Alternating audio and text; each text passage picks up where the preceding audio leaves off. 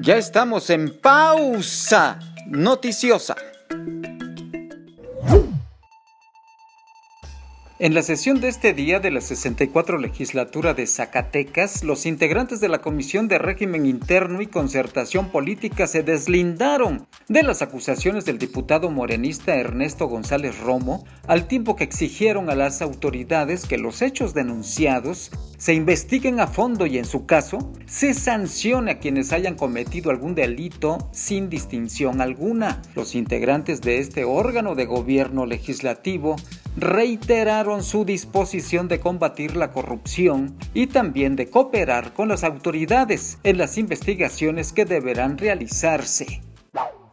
En Zacatecas, quien sea sancionado por conducir en estado de ebriedad será castigado con poco más de 21 mil pesos, en tanto que quien maneje con exceso de velocidad será multado con más de 3 mil pesos. Por otro lado, quien se estacione en lugares dispuestos para personas con discapacidad será multado también con 21.500 pesos. Ojalá y esto se haga efectivo. Estas sanciones o infracciones están publicadas ya en el nuevo reglamento general de la Ley de Transporte Público del Estado de Zacatecas.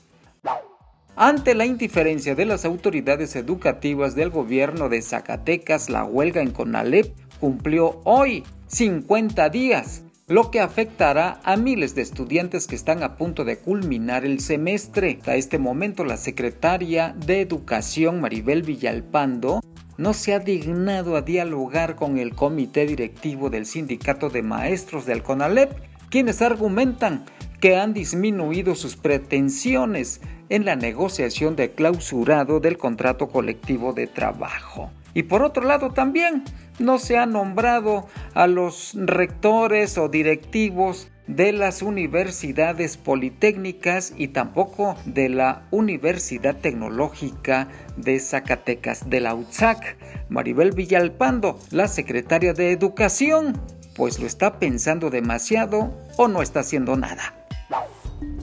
Toda la información, por supuesto, la puede usted ver y leer en nuestra plataforma digital informativa de portico.mx y en nuestras redes sociales, en Twitter, en Facebook, por supuesto, e Instagram.